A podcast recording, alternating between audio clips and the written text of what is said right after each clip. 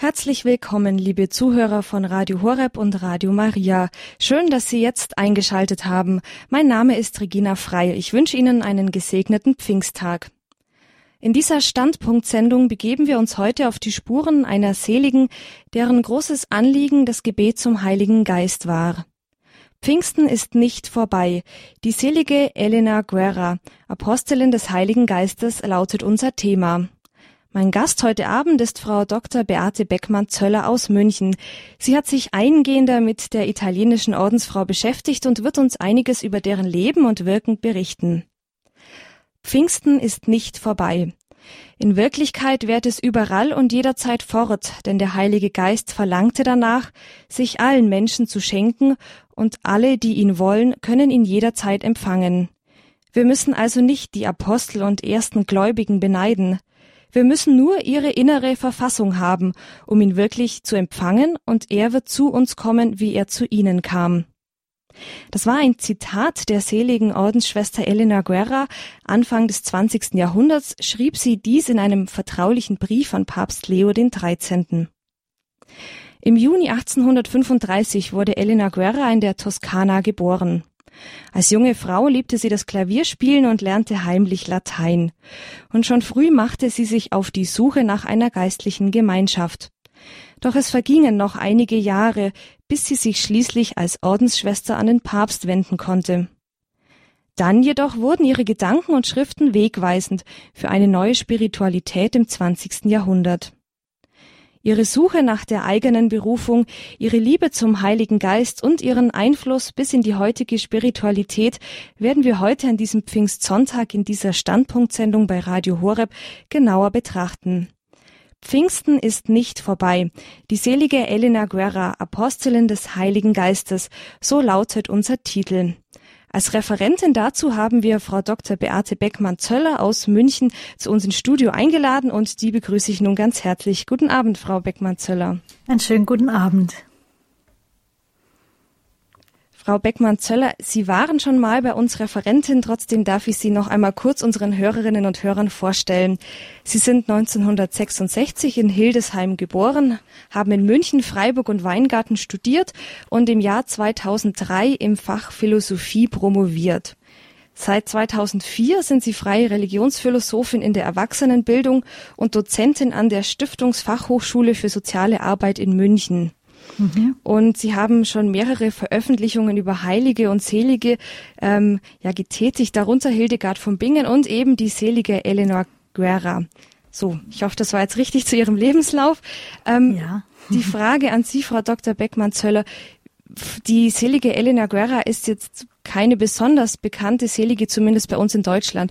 Wie kamen Sie persönlich auf diese bemerkenswerte Frau?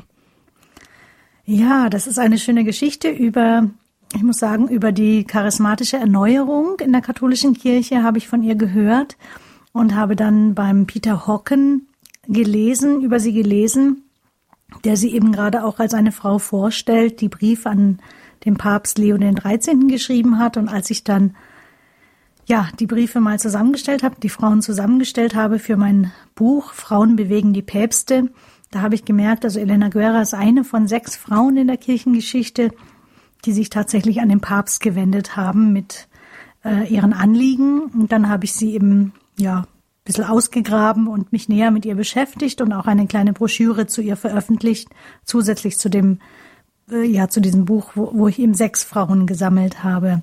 So bin ich auf sie gestoßen und bin ganz begeistert von ihr.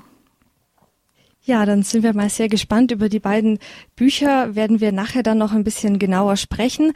Jetzt aber, Frau Dr. Beckmann-Zöller, werden Sie uns etwas über die selige Eleanor Guerra erzählen. Bitte schön.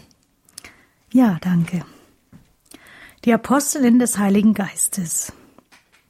Elena Guerra, die am 23.06.1835 geboren wurde und am 11. April 1914 verstarb, ist eine italienische Selige, die in Deutschland noch wenig bekannt ist.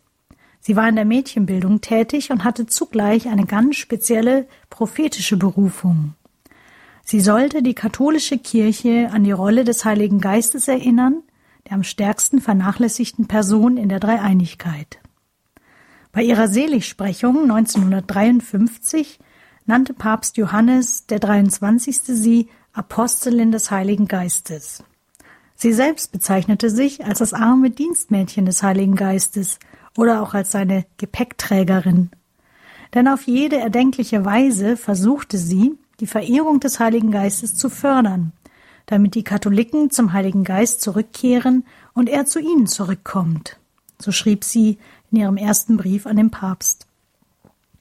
Anhand ihres Lebens und Wirkens als Lehrerin in Kirche und Welt kann uns heute neu die Bedeutung des Pfingstfestes aufgehen, die Bedeutung des Heiligen Geistes für das gesamte Kirchenjahr sowie für unsere Aktivitäten als Laienchristen im Beruf. Denn wir alle sind von Jesus aufgerufen, wie damals seine Jünger, zu warten auf die Kraft aus der Höhe.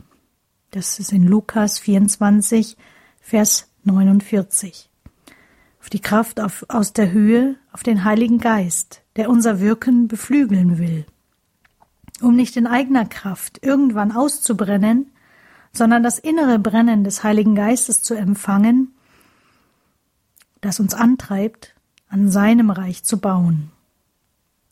Elena Guerra war vor allem als Verfasserin von kleinen Broschüren und Traktaten aktiv, aber auch als Lehrerin und Gründerin der Gemeinschaft Oblatinnen des Heiligen Geistes in Lucca in der Toskana. Unzufrieden mit dem geringen Echo auf ihre Bemühungen hatte sie 1886 den Gedanken, an den Papst zu schreiben und ihn um die globale Verbreitung ihrer Vision zu bitten. Alle Katholiken sollten demnach ins universale Obergemach eintreten, wie sie das nannte. Das war für sie ein Raum des Gebetes, ähnlich dem, in dem die Jünger Jesu zusammen mit Maria und den Frauen zu Pfingsten den Heiligen Geist empfingen.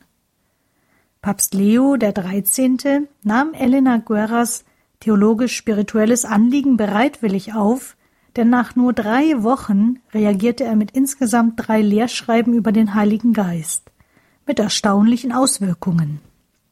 Die Verehrung des Heiligen Geistes im 20. Jahrhundert erreichte allerdings zunächst die Protestanten und erst ab 1967 die Katholiken, wie ich später dann noch genauer erzählen werde.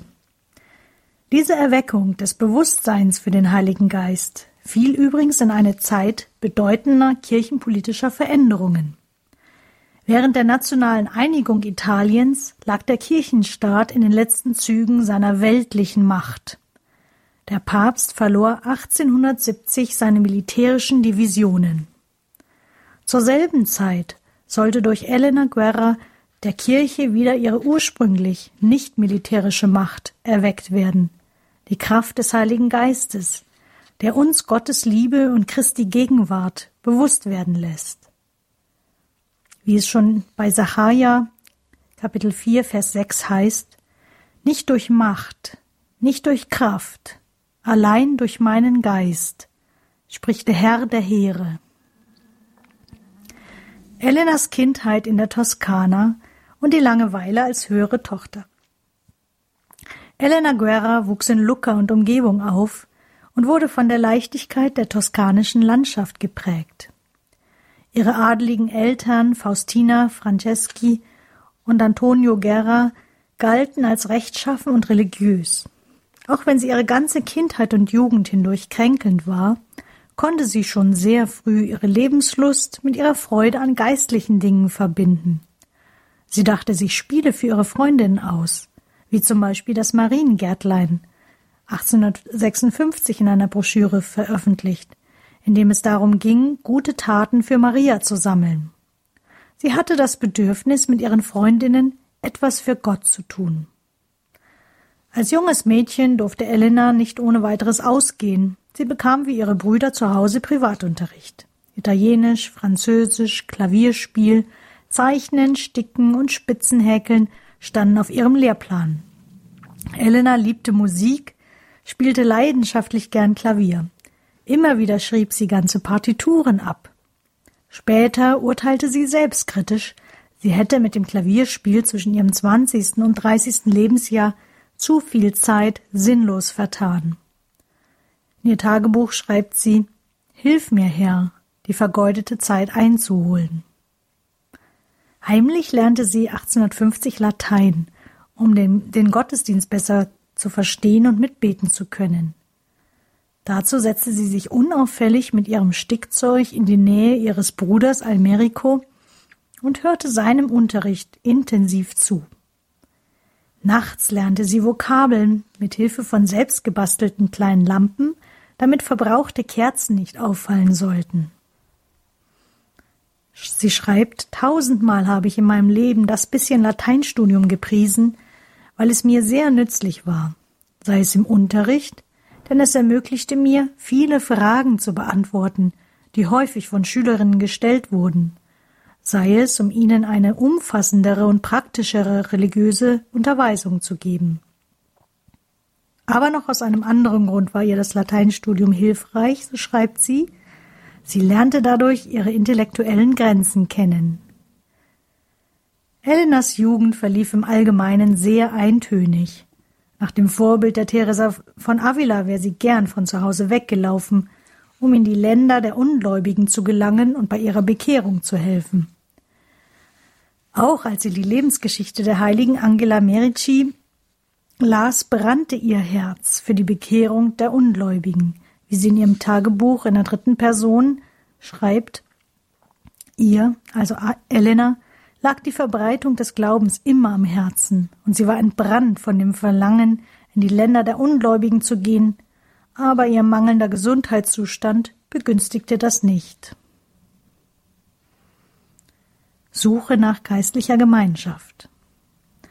Wenn sie aus gesundheitlichen Gründen schon nicht in die Länder der Ungläubigen gehen konnte, wollte sich Elena wenigstens daheim für das Reich Gottes nützlich machen. Nach einer längeren Krankheit Sie war bis zu ihrem 27. Lebensjahr fünf Jahre ans Bett gefesselt, gründete sie 1862 den Verein Die geistlichen Freundinnen und im Haus einer Freundin eine kleine Schule. Ihr Ziel war es, nach dem Mariengärtlein die Mädchen in der Schule Mariens weiterzubilden. Die geistlichen Freundinnen übernahmen keine besonderen Pflichten, entschlossen sich aber, ein wahrhaft christliches Leben zu führen – und sensibel zu sein für die Probleme in Kirche und Gesellschaft, die man nach Möglichkeit mitgestalten wollte. Neben einer religiös-kulturellen Bildung sollte das Gebet einen wichtigen Stellenwert einnehmen. Ein Leben hinter Klostermauern oder in einem Säkularinstitut. In einer Zeit voll mystischer Erfahrungen traf Elena Görer eine Entscheidung. Sie schreibt, ich werde das Leben als Ordensfrau wählen, sobald der Herr mich verstehen lässt, dass dies sein Wille ist.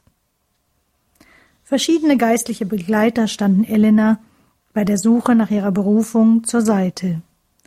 Sie blieb aber der Führung des Heiligen Geistes treu und ver verhielt sich ihrem jeweiligen Ratgeber gegenüber keineswegs blind gehorsam. Dass das ausgesprochen klug war, zeigt folgendes Beispiel. Ein geistlicher Begleiter, der sie einerseits stark ermutigte, andererseits aber auch verwirrte, war Abt Domenico Bartolla aus La Spezia. Er drängte Elena, Lucca zu verlassen und sich einer anderen Gründerin in Florenz anzuschließen. Im August 1872 machte er ihr, nun noch eindringlicher, ein konkretes, verlockendes Angebot.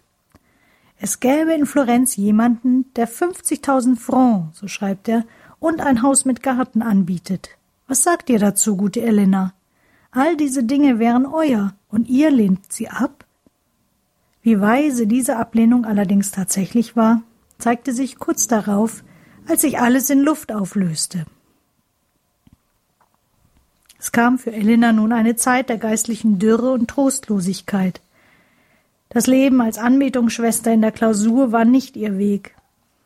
Don Nicolo de la Santa, Dompfarrer von San Martino in, in Lucca, half ihr, ihren Weg im Apostolat als Nicht-Klausurierte zu erkennen. Nur ohne strenge Klausur konnte sie sich der Mädchenerziehung widmen. Helena gründete nun ihr Säkularinstitut, das heißt eine Gemeinschaft, die sich frei in der Welt bewegte und dennoch Ordensgelübde ablegte. Das erste Haus dieser Oblatinnen wurde am 9. Dezember 1872 in Lucca eröffnet, eine Schule zur Mädchenerziehung. 1875 starb Elenas Vater, mit dem sie ihr Leben lang eng verbunden gewesen war.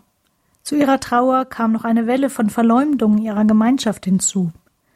Als 1878 auch noch ein Feuer ausbrach und die Kapelle mit dem Allerheiligsten in Flammen aufging, fragte sich Elena immer wieder, will Gott diese Gemeinschaft wirklich? Aber sie fasste im Gebet neuen Mut und bat Erzbischof Gilardi um die kirchliche Anerkennung ihrer Gemeinschaft, allerdings vergeblich. Denn gerade weil er ihr wohlgesonnen war, stellte er Elena als Bedingung für die Anerkennung, dass sie eine eigene, passende Immobilie vorweisen müsse. Elena suchte nun eine ganze Weile vergeblich nach einem Wohn- und Schulhaus in Lucca, lehnte aber eine finanzielle Unterstützung durch Bartolla ab. Ein Lichtblick in ihrer Orientierungslosigkeit war im selben Jahr die Begegnung mit Don Bosco, der sie in ihrer Evangelisation unter Mädchen ermutigte. Sie haben eine goldene Feder, lobte er ihre schriftstellerische Tätigkeit. Helena bat ihn, ihr, ihr Werk seinem weiblichen Zweig anschließen zu dürfen. Er aber verwies sie auf ihre eigene Berufung, der sie folgen solle. Helena erreichte schließlich ihr Ziel, als sich ihre Mutter dazu entschloss, ihr Erbe vorzeitig auszuzahlen. So konnte Elena am 1. Mai 1882 ein passendes Haus kaufen, den Palazzo Givizzani, der bis heute das Mutterhaus der Gemeinschaft ist. Die neue Kongregation, die Schwestern der heiligen Zita, so hießen sie zunächst, bestand aus Elena und fünf Gefährtinnen, die ihre zeitlichen Gelübde ablegten. Dabei behielten sie, anders als in anderen Gemeinschaften, ihren Taufnamen bei und werteten damit bewusst die Taufe als Initiationssakrament auf. Sieben Jahre später legten die Schwestern am 18. September 1889 ihre ewige Profess ab.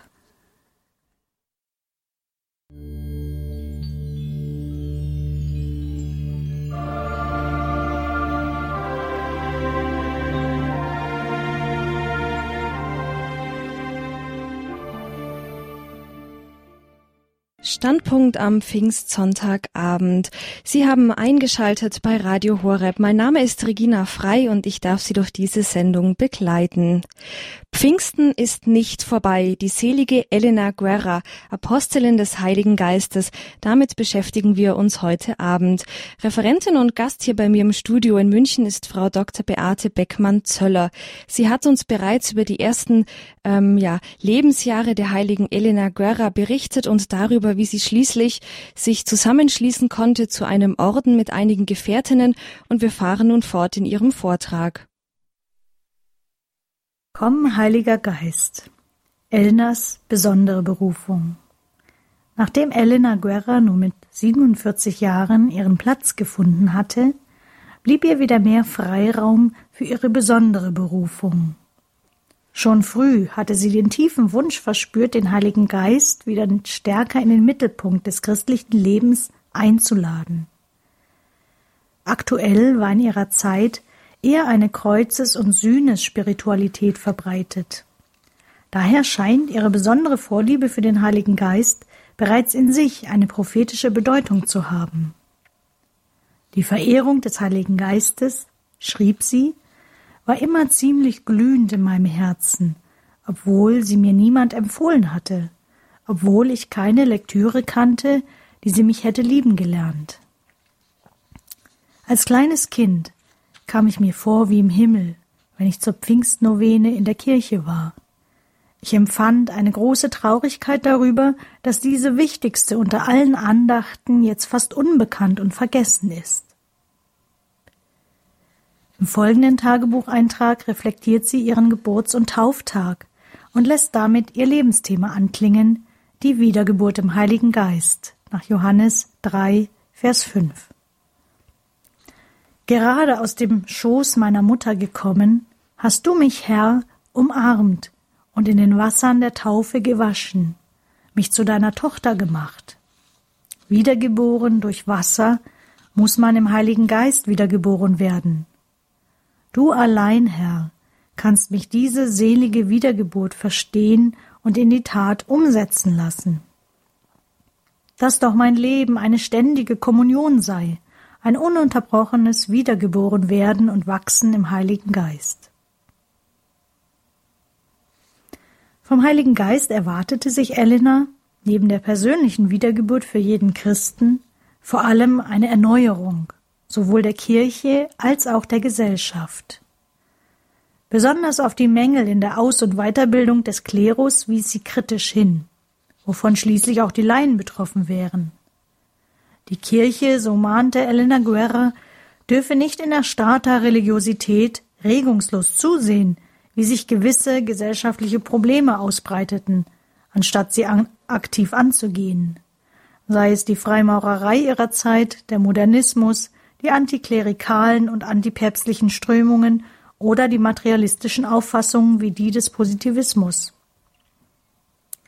Sie schrieb Der Welt fehlen Wahrheit und Liebe, weil sie den Geist Gottes von sich gestoßen hat. Alle bekennen, dass die Welt auf den totalen Ruin zusteuert, wenn der Geist Gottes nicht kommt, um den Menschen Wahrheit und Liebe einzugießen. Ja, wir sehen all dies, aber was tun wir, um die notwendige Rückkehr des Geistes Gottes ins Herz der Menschen zu beschleunigen.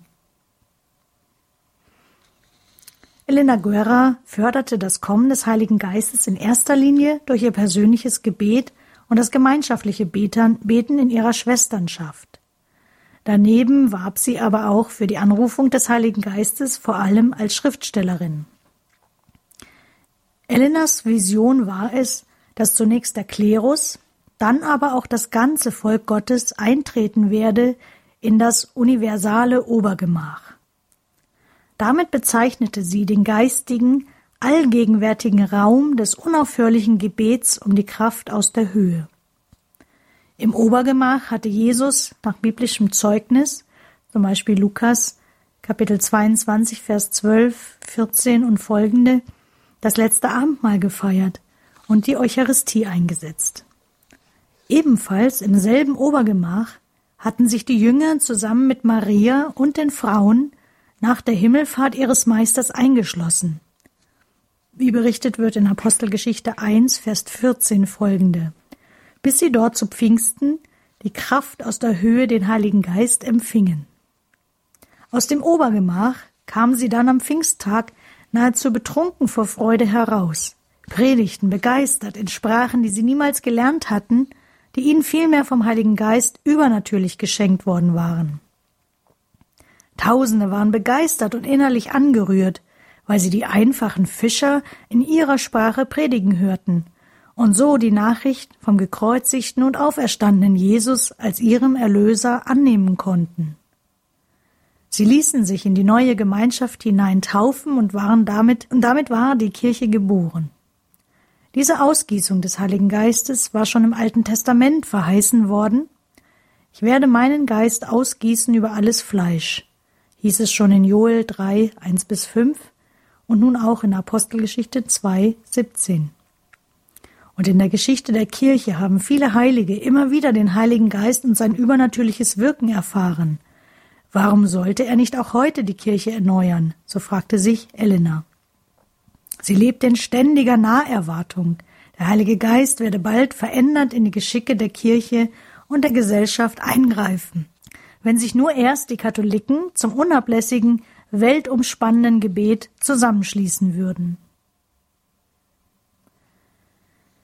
Elenas Auftrag als Mahnerin von Papst Leo XIII.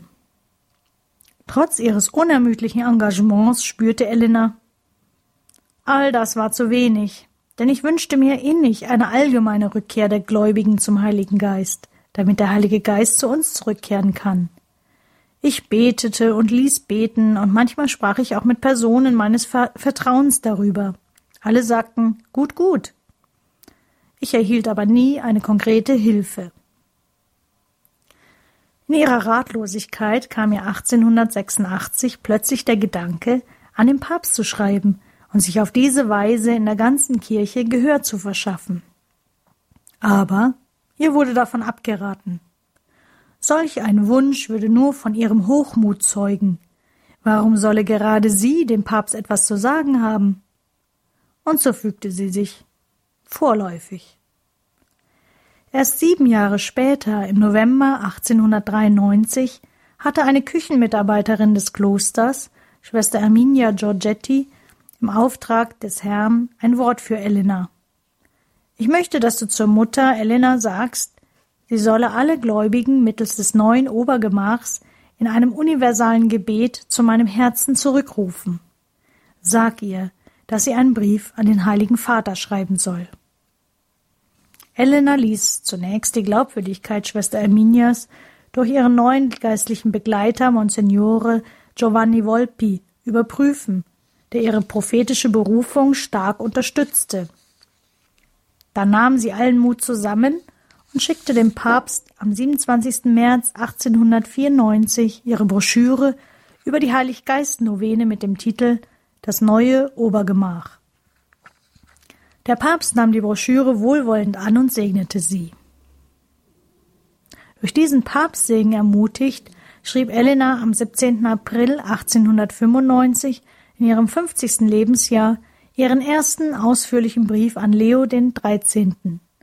Schon nach drei Wochen reagierte er postwendend auf ihr Anliegen und führte durch sein Breve, ein kurzes päpstliches Schriftstück, Provida Matris Caritate, am 5.5.1895 für die ganze Kirche eine Novene ein eine feierliche Zeit des Gebets zum Heiligen Geist zwischen Christi Himmelfahrt und Pfingsten. Elenas Botschaft wurde vom Papst also bereitwillig angenommen, wie auch der Sekretär für lateinische Briefe am Vatikan, Monsignore Vincenzo Tarozzi, in seinem Brief an Elena Guerras geistlichen Begleiter und Überbringer der Briefe an Monsignore Volpi bestätigte. Ich möchte Ihnen versichern, dass der Heilige Vater sehr wohlwollend das Geschenk des Büchleins über den Heiligen Geist aufgenommen hat und dass er sich darüber sehr gefreut hat. Er wünscht, dass dies Schwester Elena mitgeteilt wird, deren Brief ihm nicht nur willkommen war, sondern ihn auch dazu gebracht hat, dieses Breve vom 5. Mai 1895 zu verfassen. Übrigens, seit sie mir vom erleuchteten Geist jener Klosterfrau berichtet haben, wünscht der Heilige Vater, dass Sie bei Gelegenheit beobachten, ob sie andere Eingebungen hat, die für das Seelenheil nützlich sein könnten, um sie zu gegebener Zeit mitzuteilen.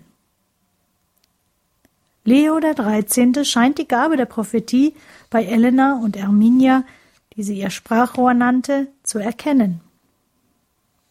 Elena förderte die Verehrung des Heiligen Geistes, indem sie nun begann, Gebetsgruppen zum Heiligen Geist zu gründen, die sie das universale Obergemach nannte. Unter anderem sollten diese Gebetsgruppen dazu helfen, die Einheit der Christen wieder voranzutreiben. Außerdem ordnete sie für ihre eigene Gemeinschaft den Montag als den Tag des Heiligen Geistes an, an dem Brote verteilt wurden, die man eigens für Arme gebacken hatte. Im Pfingsthymnus heißt es Komm, der alle Armen liebt, komm, der gute Gaben gibt, komm, der jedes Herz erhält. Während der Prüfung ihrer Werke im Zuge des, des Seligsprechungsverfahrens wurde vom zuständigen Theologen im Übrigen festgestellt, dass Elenas Werke ohne Häresie waren.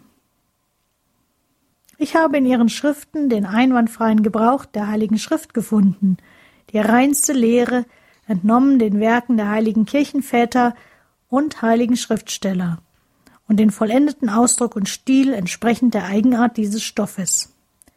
Wären sie anonym, würden sie dem Leser leicht einem hervorragenden Theologen und einem Asketen tiefer und erleuchteter Lehre zuordnen. So schrieb der Zuständige. Zudem war Elenas Theologie, ungewöhnlich für die katholische Welt ihrer Zeit, ausgesprochen bibelzentriert. Sie schrieb, den geschriebenen Worten der Menschen, auch heiligmäßiger, muss man die Worte Gottes in der Heiligen Schrift vorziehen. Auf Elenas fünften Brief folgte eine weitere Reaktion des Papstes Leo des 13. ergriff Elenas spirituell-theologisches Anliegen in seiner Enzyklika über den Heiligen Geist am 9.5.1897 auf, Divinum Illud Munus. Eine unscheinbare, wenig bekannte, wenn auch sehr engagierte Lehrerin wird in Rom gehört, und nicht nur in Bezug auf ein theologisches Nebenthema, sondern Elenas Anliegen traf ins Herz der christlichen Lehre. Es ging um die göttliche Person. Papst Leo XIII. war ein wachsamer Hirte, der in seiner Enzyklika nun die Wertschätzung des Heiligen Geistes und seiner Gaben aufgriff. Wenn wir uns den Heiligen Geist vom Pfingstfest aus erschließen wollten, so der Papst, müssten wir auf die Veränderung schauen, die die, die, die Apostel erfahren hatten. Vorher hätten sie sich aus Furcht versteckt und geschwiegen. Nach der Ausgießung des Heiligen Geistes am Pfingstfest bekannten sie dann überraschend mutig die Großtaten Gottes. Der Heilige Geist habe den Aposteln seinen Beistand vermittelt und die Weitergabe und Ausbreitung der frohen Botschaft gewährleistet. Dieser Beistand habe sich dann auf die gesamte Kirche ausgebreitet. Der Heilige Geist gelte daher als Helfer, der im Geheimnis und im Wirken der Kirche die geschichtliche Gegenwart des Erlösers Jesus auf Erden fortsetze.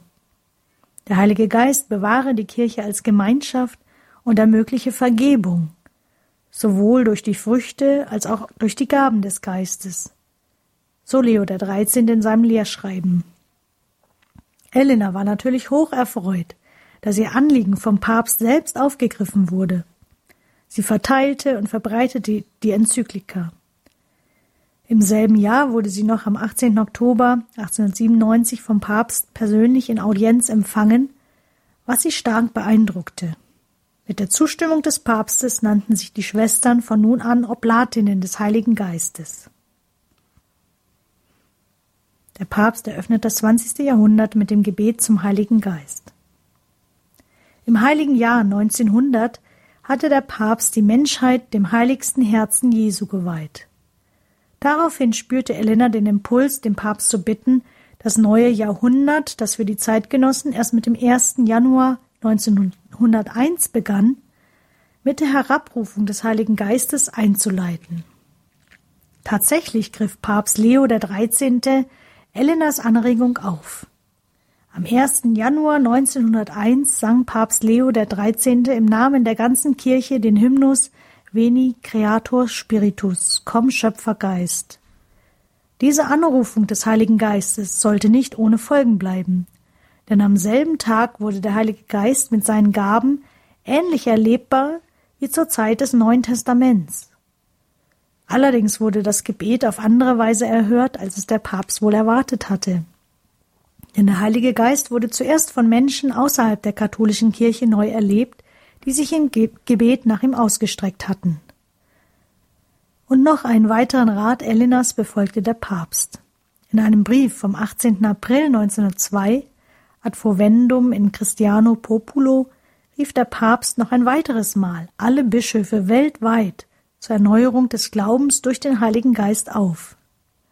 Seine Enzyklika sei noch zu wenig aufgegriffen worden, mahnte er, die Bischöfe seien verpflichtet, die Enzyklika von 1897 bekannt zu machen und die Novene zum Heiligen Geist zwischen Christi Himmelfahrt und Pfingsten jährlich und verbindlich einzuführen.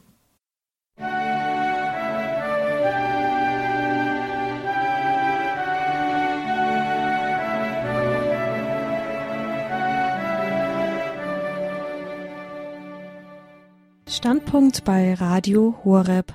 Heute am Pfingstsonntag mit dem Thema Pfingsten ist nicht vorbei. Die selige Elena Guerra, Apostelin des Heiligen Geistes. Zu Gast in unserer Sendung ist Frau Dr. Beate Beckmann-Zöller. Sie hat sich eingehender mit dieser Seligen beschäftigt, der gerade das Gebet zum Heiligen Geist sehr wichtig war. Und wie dieser Einfluss noch heute weiterwirkt, das hören wir nun im Folgenden von unserer Referentin Frau Dr. Beate Beckmann-Zöller. Geschichte des Heiligen Geistes im 20. Jahrhundert. Auf die Anregung der seligen Elena Guerra hin und durch die Autorität des Papstes Leo XIII. folgten interessante Ereignisse, die man tatsächlich als ein neues Pfingsten bezeichnen kann, eine neue Ausgießung des Heiligen Geistes und seine regelmäßige Verehrung.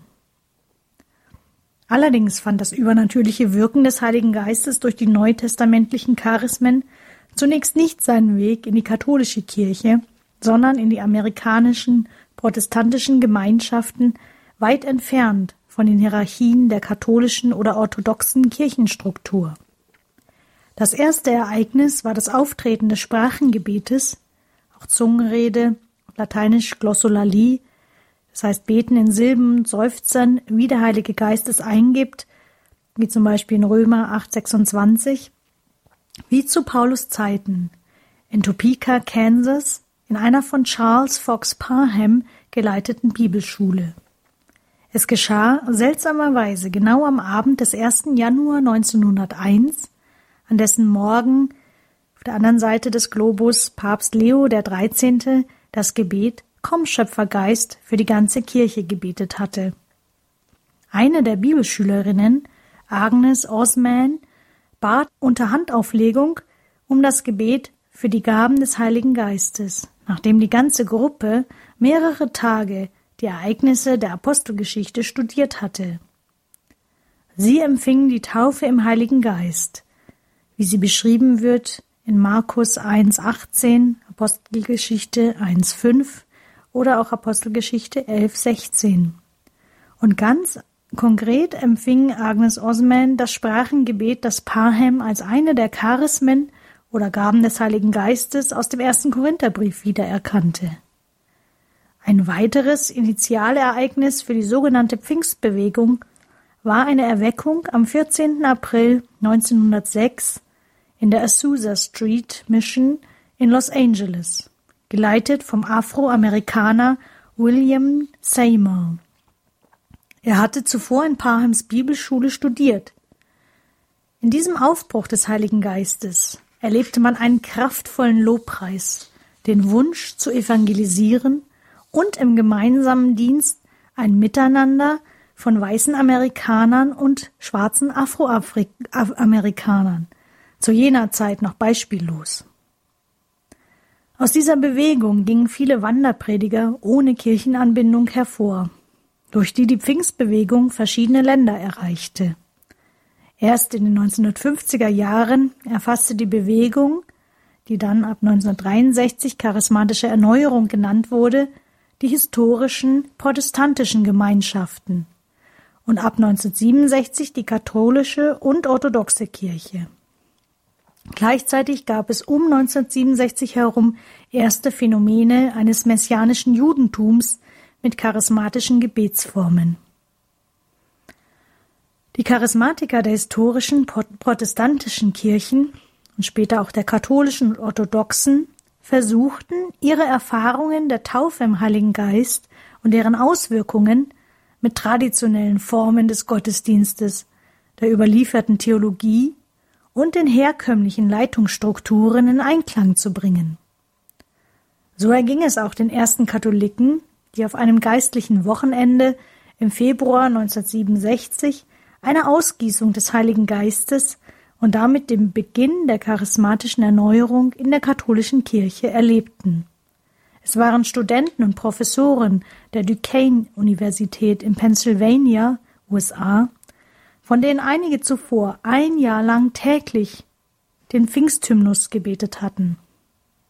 Sie empfingen die Taufe im Heiligen Geist durch Pfingstler und protestantische Charismatiker, die ihnen betend die Hände auflegten.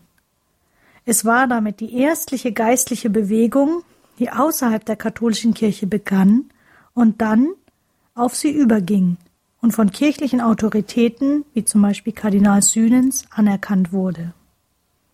Vorbereitet war dieses Ereignis durch das Dekret des Zweiten Vatikanums zum Ökumenismus Unitatis Redingratio von 1964. Darin war anerkannt worden, dass die Gegenwart und das Wirken des Heiligen Geistes auch in anderen christlichen Gemeinschaften zu finden sei. Nur so wagten es die Katholiken überhaupt, sich von Andersgläubigen die Hände auflegen und für sich beten zu lassen. Berührungsängste und Konfessionsmauern waren plötzlich überwunden, Eine innige Gebetsgemeinschaft wurde möglich. Kennzeichen dieser charismatischen Bewegung waren eine neue Unmittelbarkeit in der Beziehung zum auferstandenen Herrn, Jesus, eine neue Liebe für ihn und sein Wort, eine neue Fähigkeit, Gott zu preisen und ihn kraftvoll zu bezeugen, ein ausgeprägterer Sinn für die kommende Welt, die Erfahrung, seine persönliche Führung zu erleben, sowie die Erfahrung der Geistesgaben, wie sie beschrieben sind in 1 Korinther 12, 8 bis 10. Ein neues Merkmal war auch, dass man nun, nun Dienste gemeinsam mit Christen anderer Konfessionen ausübte. Der Heilige Geist bewirkte, dass Katholiken eine persönliche Beziehung zu Jesus Christus erleben konnten. Das heißt, sie wussten nicht mehr nur objektiv, sondern konnten es subjektiv erleben in ihrem Herzen, dass sie durch ihn erlöst und von Gott Vater geliebt sind. Laien übernahmen ganz selbstverständlich Dienste und übten Geistesgaben aus. Auch Frauen wurden von Anfang an ganz selbstverständlich ein Platz in den Diensten und in der Leitung eingeräumt. Man war überkonfessionell orientiert und modern, was den Stil der Lieder und das Ambiente der Treffen betraf. Die charismatische Erneuerung ist inzwischen weltweit mit Gebetsgruppen vertreten, für die Verehrung des Heiligen Geistes zentral und die durch die Kraft des Heiligen Geistes einen neuen Zugang zu Gott Vater, zu Jesus erhalten. Damit ist Elena, Elena Guerras Anliegen tatsächlich auf der ganzen Welt ins Leben vieler Katholiken eingedrungen. Elena Guerra und ihr Anliegen heute. Am Kasamstag, am 11. April 1914 starb Elena. Am 26. April 1959 war sie die erste im Pontifikat von Johannes dem 23., die er selig sprach.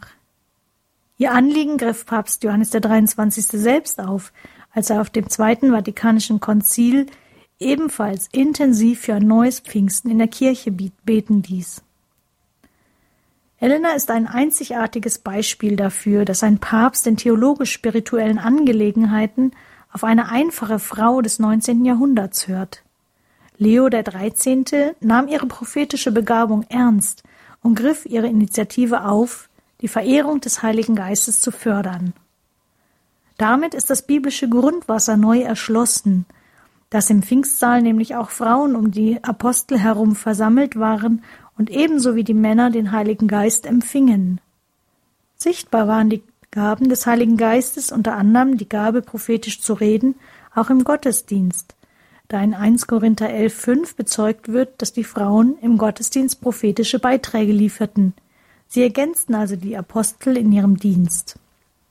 Zum Beispiel auch beschrieben in Apostelgeschichte 21,9.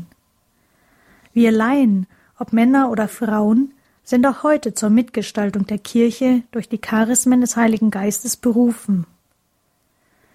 Es lohnt sich, auf die übernatürlichen Geistesgaben aus 1 Korinther 12 bis 14 nicht nur auf die alttestamentlichen sieben Gaben hinzuweisen. Ich zähle sie auf, Erstens die Mitteilung von Weisheit, zweitens Vermittlung von Erkenntnis, drittens Glaubenskraft, viertens Krankheiten heilen, fünftens Wunderkräfte, sechstens prophetisches Reden, siebtens Unterscheidung der Geister, achtens Zungenrede. Und neuntens deren Deutung, zehntens Aposteldienstleitung, nach 1 Korinther 12, 8 bis 10, 28 bis 31. Elftens das Dienen, zwölftens das Lehren, dreizehntens Trösten und Ermahnen, vierzehntens Geben, fünfzehntens Barmherzigkeit üben, nach Römer 12, 6 bis 8. Sechzehntens die Evangelisation, siebzehntens der Hirtendienst, nach Epheser 4, 7, 11 folgende. 18. Gastfreundschaft, 19. Verwaltung aus 1 Petrus 4, 9 bis 11. Gut kennenlernen kann man diese Gaben durch das Leben aus der Kraft des Heiligen Geistes Seminar. Zu den Literaturangaben kommen wir später. Über den Heiligen Geist lernen wir, uns nicht in Aktionismus zu stürzen und auszubrennen – sondern der Auftrag Jesu lautet auch heute noch, wartet auf die Kraft aus der Höhe. Es gilt hier neu für unsere Zeit einen Schatz zu entdecken, göttliche Kraft, durch die wir Entlastung statt Burnout erleben können.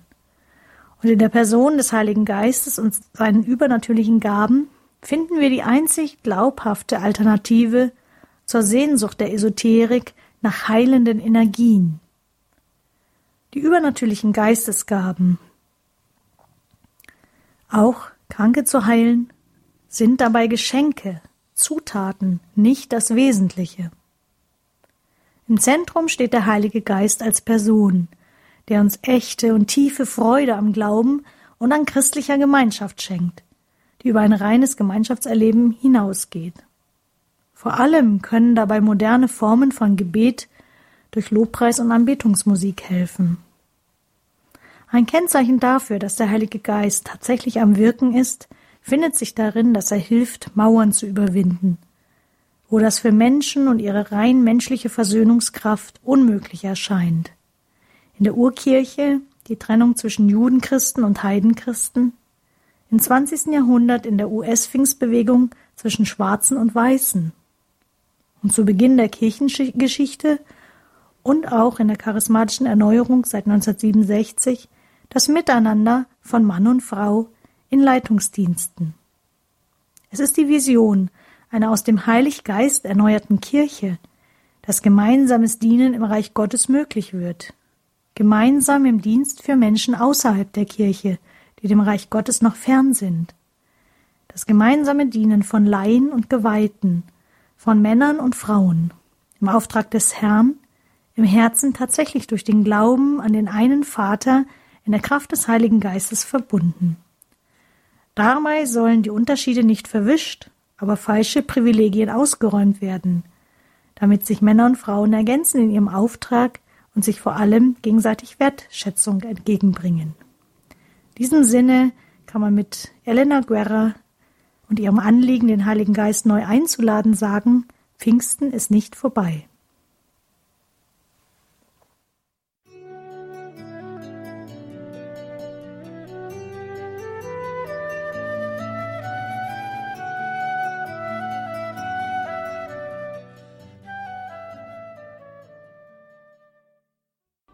Komm, Heiliger Geist, ein Lied der Emanuel Lobpreis Werkstatt. Sie haben eingeschaltet bei der Standpunkt-Sendung auf Radio Horeb. Wir sind heute im Gespräch mit Frau Dr. Beate Beckmann-Zöller aus München. Sie hat sich näher beschäftigt mit der seligen Elena Guerra, der Apostelin des Heiligen Geistes. Wir haben eben den Vortrag gehört von Frau Dr. Beckmann-Zöller. Ähm, Frau Dr. Beckmann-Zöller, Sie haben jetzt gesagt, die selige Elena Guerra, ja, ihr großes Anliegen war das Gebet zum Heiligen Geist und daraus hat sich dann auch eine große, ja, Welle in Gang gesetzt, könnte man sagen. Es ist sehr viel dann geschehen, als auch Papst Leo der 13. diesem Anliegen nachkam. Ähm, heute denkt man sich oft, muss man nicht ein bisschen aufpassen, dass der Heilige Geist nicht zu überbetont wird. Also es gibt ja dann noch Jesus und Gott Vater. Wir haben ja eine Trinität.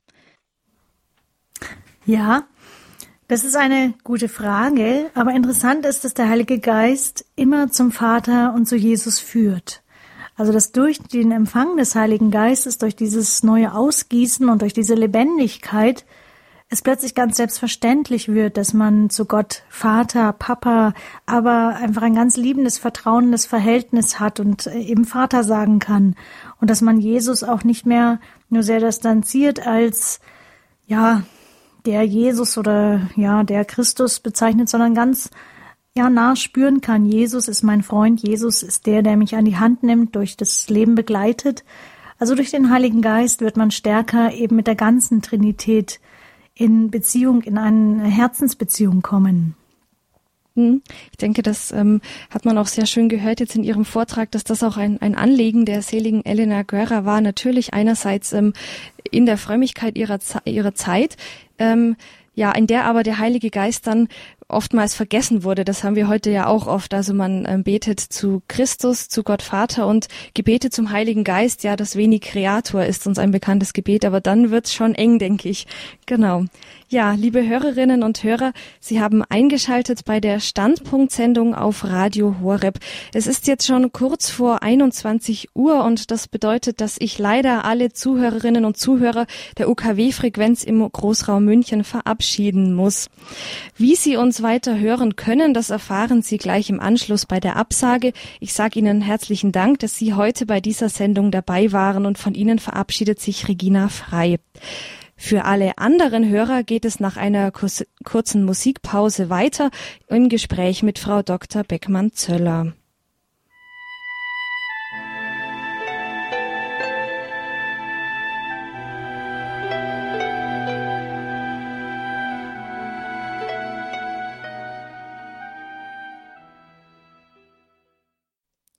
Standpunkt bei Radio Horeb. Mein Name ist Regina Frei. Sie haben eingeschaltet an diesem Pfingstsonntag bei Radio Horeb und Radio Maria. Wir haben das Thema Pfingsten ist nicht vorbei. Die selige Elena Guerra, Apostelin des Heiligen Geistes. Referentin dieser Sendung ist Frau Dr. Beate Beckmann-Zöller aus München.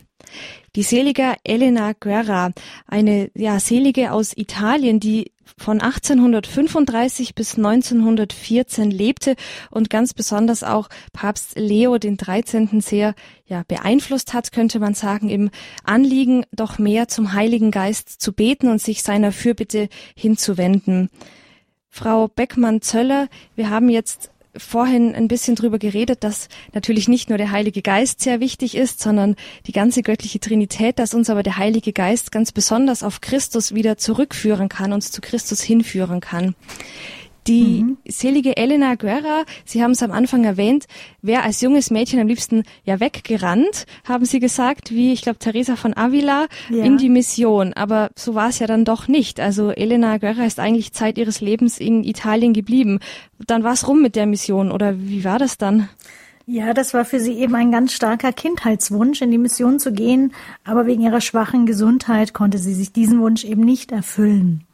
Aber als ich ähm, in Luca ihr Zimmer gesehen habe, da steht also ein großer brauner Globus im Zimmer und sie hat immer wieder versucht, die Arbeit der Missionare zu verfolgen, stand mit vielen in Briefkontakt und sie unterstützte die Missionare, indem sie kurze Theaterstücke schrieb, Wohltätigkeitsveranstaltungen organisierte und sie schrieb eine eigene Broschüre, Ewiges Apostolat und immer wieder Zeitungsartikel für die Berufung zur Mission in fernen Ländern. Und sie selber erfand dann eben eine Weltenuhr. Das ist ganz interessant, dass man also zugleich beobachten konnte, ähm, ja, wie spät es eben auf der ganzen Welt gerade ist. Und so wusste sie immer, wann äh, gerade die heilige Messe gefeiert wurde äh, von den Missionaren, die sie im Gebet unterstützte. Und interessanterweise bekam sie dafür auch ein italienisches Patent 1898 vom Königlich Italienischen Handelsministerium. Und ihr wurde dann daraufhin eine Goldmedaille zugeschickt von der Pariser Akademie der Erfinder. Ganz interessant. Und sie sollte eben, um dieses Diplom der Akademie zu erhalten, doch 59 äh, Francs an einen Monsieur Böttcher überweisen. Der hatte sich für seine Betrügereien allerdings schon in ganz Europa leichtgläubige und ruhmsüchtige Patentinhaber gesucht. Das konnte Elena natürlich nicht wissen, aber er war bei ihr sowieso an der falschen Adresse denn sie war also nicht zu versuchen hinsichtlich des Lasters der Ruhmsucht. Sie schrieb einfach auf diesen Briefumschlag, der dann eben in das Archiv verschwand, Schwester Elena will das Diplom für den Himmel. Ganz kurz und bündig und sie wollte also nicht diese Auszeichnung.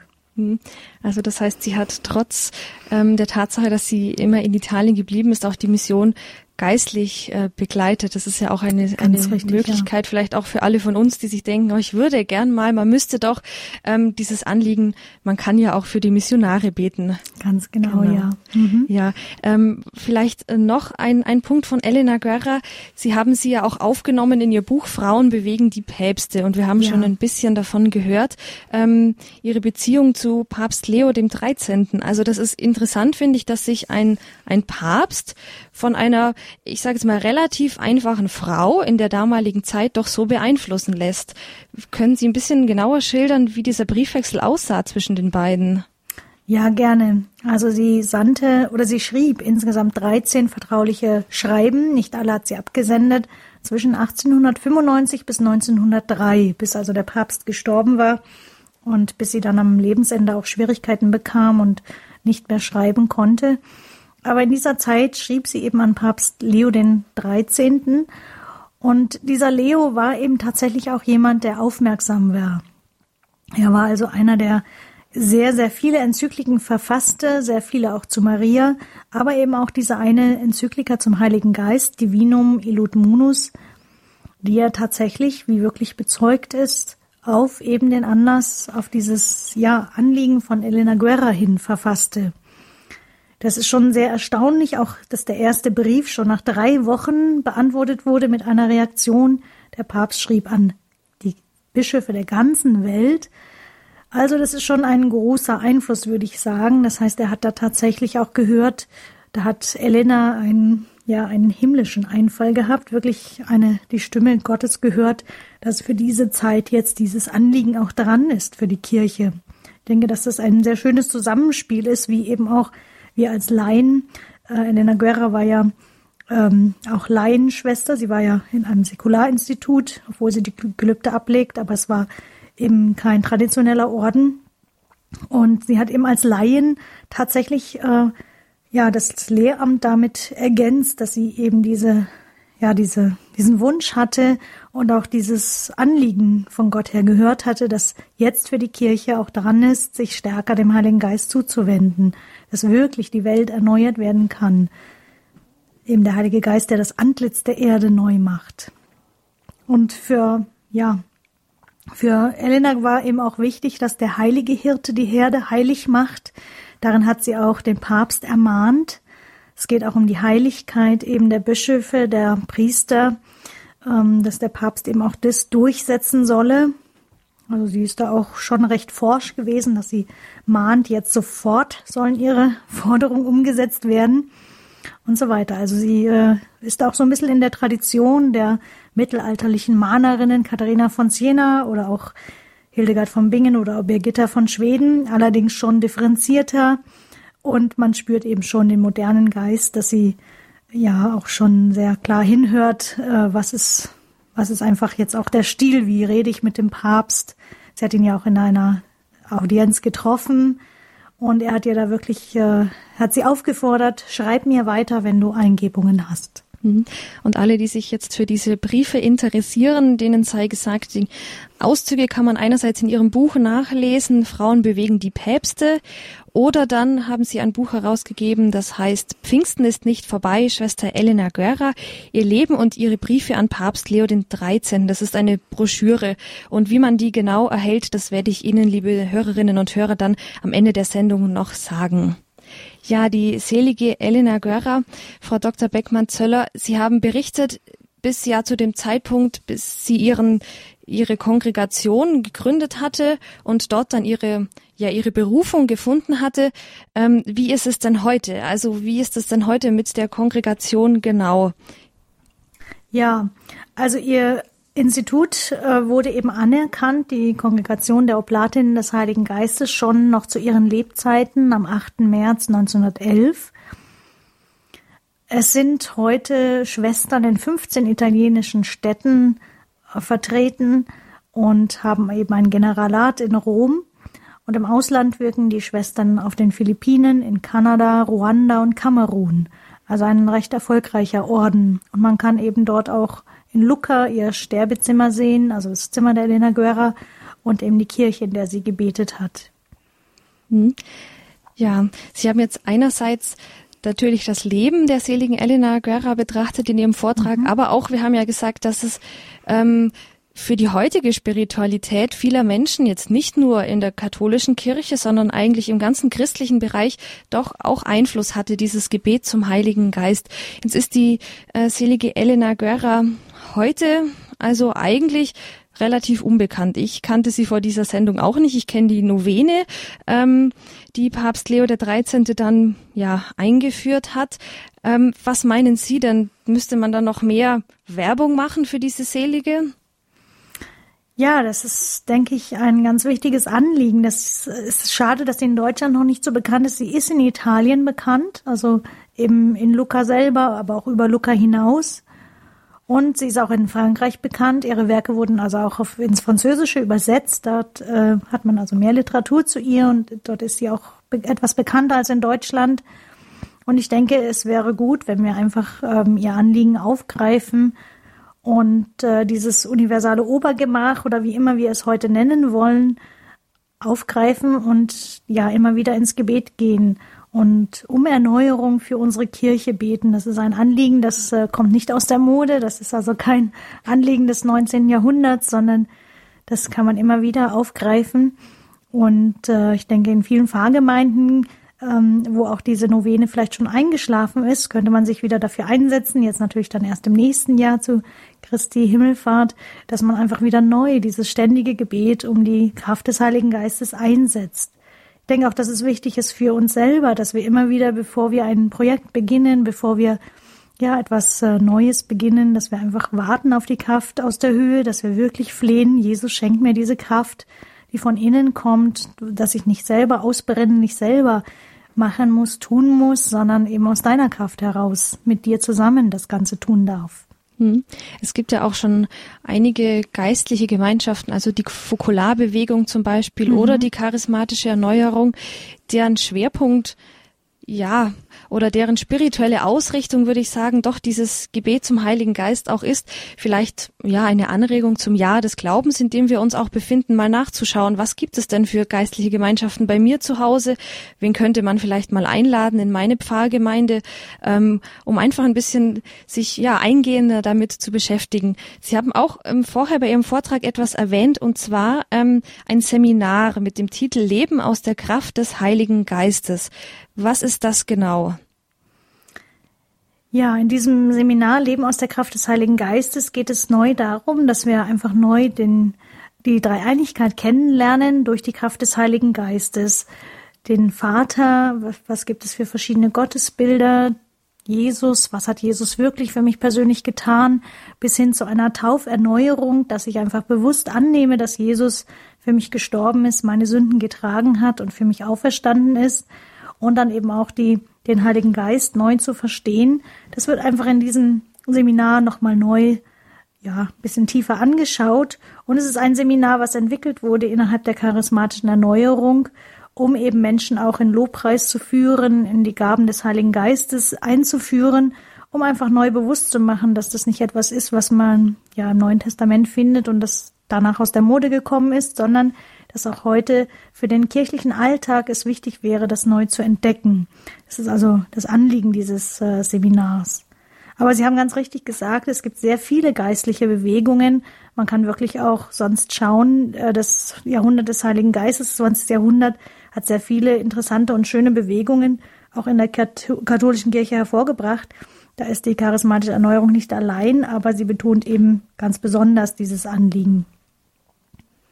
Nochmal zu diesem Seminar zurück. Ist das ein Buch, das man nachlesen kann oder ist das, sind das Seminartage, die man dann irgendwo besuchen kann?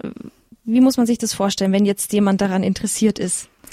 Ja, das äh, ist sowohl ein Buch, was man sich bestellen kann, ähm, eben ein äh, Themenheft, als auch eben ein Seminar, was man besuchen kann. Ähm, dazu gibt es äh, ja auf der Homepage der charismatischen Erneuerung können Sie das nachlesen, wann und wo solche Seminare stattfinden. Ähm, ja, oder man kann es aufgreifen und in der Pfarrei eben ähm, als äh, ein Teil des Jahr des Glaubens anzubieten. Das habe ich selber in meiner Pfarrei auch getan mit Einverständnis des äh, Pfarrers und der Pastoralreferentin haben wir dann eben gemeinsam dieses Seminar einfach angeboten und äh, mit verschiedenen Leuten eben aus der Gemeinde durchgeführt. Hm. Ja, ich denke, man kann auch jetzt eben, wie schon gesagt, im Jahre des Glaubens zunächst mal gucken, was hat denn das Gotteslob so alles an äh, Heiliggeist gebeten? Da ist ja auch einiges drin ähm, und sich da mal ein bisschen schlau machen und wenn es dann noch genauer interessiert, wir werden auch auf unserer Homepage oder wir haben schon auf unserer Homepage auf www.hore.org einige ja, Verlinkungen und Büchertipps zu dieser Sendung für Sie zusammengestellt. Die finden Sie dann ähm, im Tagessendeplan unter dieser Standpunktsendung von Pfingstsonntag und da dann auf den Info-Button klicken und dann erfahren Sie, wo Sie welches Buch bekommen oder welche Broschüre und weitere Informationen zu dieser Sendung. Und wenn Sie jetzt kein Internet haben, dann können Sie sich auch an unseren Hörerservice wenden unter folgender Nummer unter der 08323 9675110. Und den Hörerservice erreichen Sie dann wieder ab Dienstag. Ja, liebe Hörerinnen und Hörer, mit diesem kurzen Werbeblock war ich, sind wir auch schon am Ende der Sendung angelangt. Das war die Standpunktsendung bei Radio Horeb und Radio Maria. Heute mit dem Titel Pfingsten ist nicht vorbei. Die selige Elena Guerra, Apostelin des Heiligen Geistes. Und Referentin war Frau Dr. Beate Beckmann-Zöller aus München. Und zum Ende, Frau Beckmann-Zöller, hm, die selige Elena Guerra, das ist so eine große Frau, also auch so, so vielseitig habe ich gelesen. Sie hatte dann auf der anderen Seite, das haben wir jetzt gar nicht angesprochen, auch eine tiefe Frömmigkeit zur Mutter Gottes. Ähm, kann man irgendwie, können Sie noch mal kurz zusammenfassen, so dieses Anliegen der seligen Elena Guerra, wenn das möglich ist? Ja, das ist auf jeden Fall möglich. Ihr war einfach wichtig, dass wir beten, komm Heiliger Geist herab zu mir, dass wir neu beten um den Heiligen Geist für eine Erneuerung der Kirche und der Gesellschaft, weil sie sagt sich, wenn wir zurückkehren zum Heiligen Geist, dann kommt auch er zurück zu uns. Das heißt, wir sollten uns aufmachen in Gebetsgruppen oder auch allein. Es war ja wichtig, dass sie den Rosenkranz, ähm, dass das Gebet zum Heiligen Geist so bekannt wird wie der Rosenkranz, wie das Gegrüßet seist du Maria. Und ich denke, da können wir alle noch etwas ja nachholen und selber schauen, wie können wir den Heiligen Geist neu einladen. Soweit das Anliegen. Ja, herzlichen Dank, Frau Dr. Beckmann-Zöller. Liebe Hörerinnen und Hörer, wenn Sie jetzt ähm, neugierig geworden sind oder wenn Sie sich besonders für dieses Thema interessieren, wie schon gesagt, auf unserer Homepage auf www.hore.org gibt es einige Informationen oder Sie wenden sich an unseren Hörerservice. Wenn Sie diese Sendung noch einmal hören möchten, dann können Sie das gern tun. Als CD-Mitschnitt können Sie sich diese Sendung bestellen, entweder auch auf unserer Homepage auf www.hore.org oder bei unserem CD-Dienst. Der hat folgende Telefonnummer 08323 9675120. Und den CD-Dienst erreichen Sie dann auch wieder am Dienstag, weil Montag, Pfingstmontag ist ja noch Feiertag. Ja, soweit, wie Sie und diesen Mitschnitt dieser Sendung bekommen können. Ähm, Sie können sich diese Sendung, auch wenn Sie Internet haben, als kostenloses Podcast herunterladen, dann eben auch bei Podcast und dort finden Sie dann unter dem heutigen Datum diese Sendung. Wir sprachen heute bei Standpunkt über die selige Elena Guerra, die Apostelin des Heiligen Geistes, die gesagt hat, Pfingsten ist nicht vorbei. Referentin war Frau Dr. Beate Beckmann-Zöller aus München. Und Frau Dr. Beckmann-Zöller, Sie haben noch ein Gebet ähm, herausgesucht von der seligen Elena Guerra. Und ähm, ich möchte jetzt einladen, dass wir das einfach gemeinsam beten, wenn Sie beginnen würden. O Heiliger Geist, ewige Liebe, möge das Licht, dessen Ursprung und Quelle du bist, mir die Augen meines Verstandes öffnen, mich die Auswirkungen der unendlichen Liebe, die du für mich hegst, besser verstehen lassen und so mein Herz bewegen, sie aufrichtig und treu zu erwidern. O göttlicher Gast, heiliger Geist, der du nicht nur kommst und bei uns lebst, um uns deine Gaben zu geben, sondern auch, um uns dich selbst zu geben. Befähige mich, dir meine Dankbarkeit und meine Liebe auszudrücken. O göttlicher Tröster, ich verspreche dir, dass ich mich in den Kümmernissen dieses Lebens sofort an dich wenden und keine andere Tröstung als die deine suchen werde. O Vater der Armen, Ruhe von der Unrast, Trost in Leid und Tod. O Heiliger Geist, allmächtige Liebe, lass mich nicht wie ein fauler Diener deine Gaben begraben, sondern hilf mir, sie zum Besten meiner Brüder und Schwestern einzusetzen. Vergib mir, so bete ich, meine Untreue in der Vergangenheit. Gib mir Erkenntnis, Verstand, Rat und Stärke. O Geist Gottes, befreie mich von der Neigung, Böses zu tun, von Trägheit und Stolz, und mach mich sanft, geduldig und barmherzig, zu einem Bringer von Frieden und Freude, einem Zeichen von barmherziger Liebe und Gemeinschaft in deiner Kirche. O göttlicher Verteidiger des Menschen, der du ganz Liebe bist, immer Liebe, vollkommene Liebe, ich freue mich und frohlocke in dem Wissen, dass du so gut bist, dass du dich herabneigst, um in uns zu leben und in uns zu beten.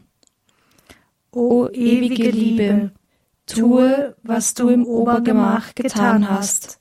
Komm, komm, komm, sei du die Kraft in meiner Seele und führe mich zu einem heiligmäßigen Leben, das nur gelingen kann, wenn du in unserem Inneren wohnst. Herr, sende aus deinen Geist, und das Antlitz der Erde wird neu. Amen. Herzlichen Dank, Frau Dr. Beckmann-Zöller, dass Sie heute Abend bei uns zu Gast waren für Ihren Vortrag und für das Gespräch im Anschluss. Mhm, gern geschehen. Ja, liebe Hörerinnen und Hörer, herzlichen Dank fürs Einschalten, fürs Zuhören und dabei sein. Ich darf Ihnen noch eine gesegnete Pfingstoktav wünschen und jetzt erstmal einen guten Abend und eine gute Nacht. Es verabschiedet sich von Ihnen Regina Frei.